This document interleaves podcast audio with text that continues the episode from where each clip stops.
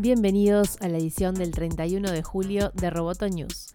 Este podcast es presentado por Mundial, estudio de diseño e identidad visual. Vamos con las noticias.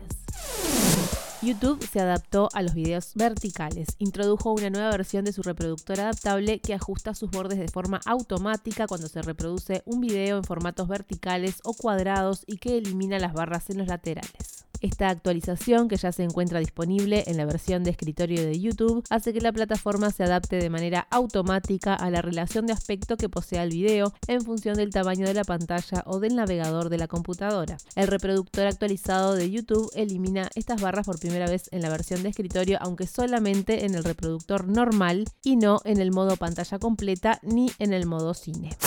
El fabricante de PlayStation VR, Richard Marks, se une a Google. La división de consolas de juegos contrató a este referente en el campo de realidad virtual, cuyo trabajo previo incluye el diseño del hardware de PlayStation VR. Marks trabajaba con Sony desde 1999 en su departamento de Magic Lab, dedicado a las nuevas tecnologías. Su trabajo incluye PlayStation Move, iToy y otros proyectos experimentales. Al equipo también se sumará el ex de Sony, Phil Harrison, quien anunció que se unirá al equipo de tecnología avanzada y proyectos de En enero.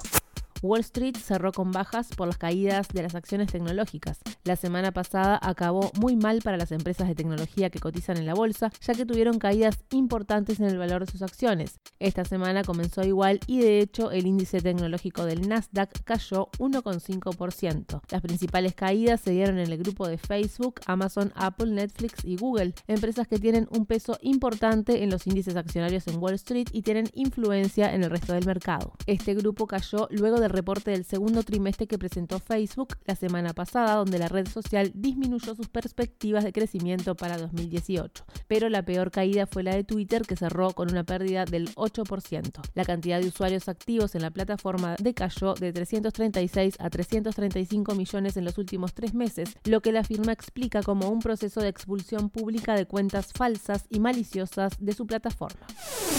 Roboto News es parte de Dovcast. Te invitamos a seguirnos en www.amenazaroboto.com, arroba amenazaroboto y facebook.com barra amenazaroboto. Hasta la próxima.